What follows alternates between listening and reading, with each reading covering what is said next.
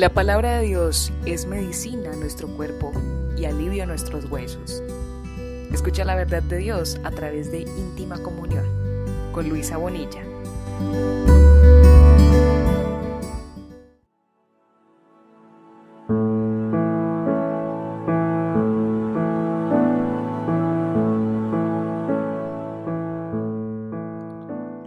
Haznos entender que la vida es corta para así vivirla con sabiduría.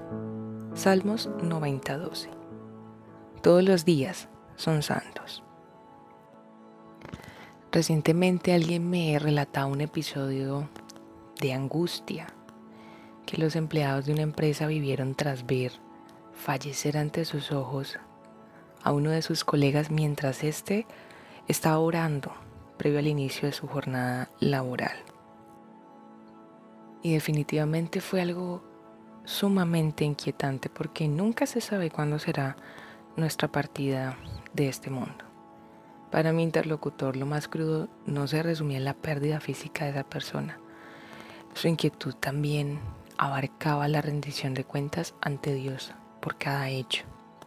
Y reitero, cada día es sagrado e importante y debe vivirse como si fuera el último.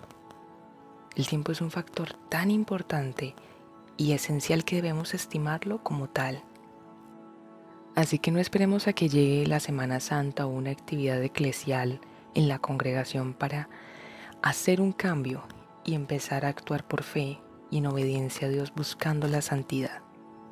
Vivamos cada día con temor santo y reverencia para que cuando llegue el momento de partir no haya duda de que hicimos lo mejor que se podía de acuerdo a la palabra de Dios.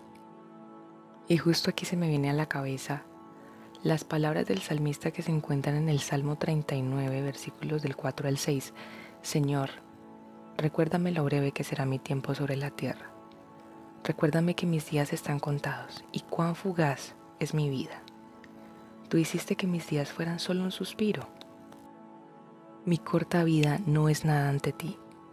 La vida de los seres humanos es como una nube. La vida de los seres humanos es un simple reflejo en un espejo. Desaparece rápidamente.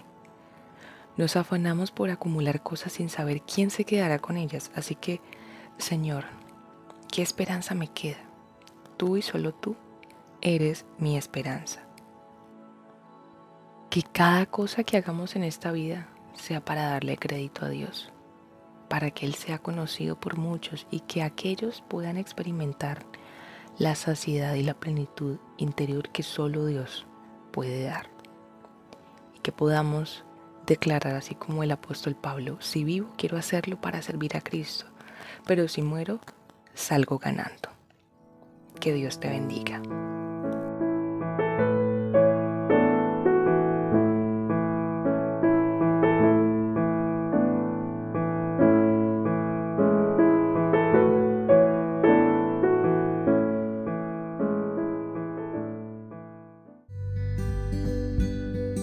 La palabra de Dios es medicina a nuestro cuerpo y alivio a nuestros huesos. Escucha la verdad de Dios a través de íntima comunión con Luisa Bonilla.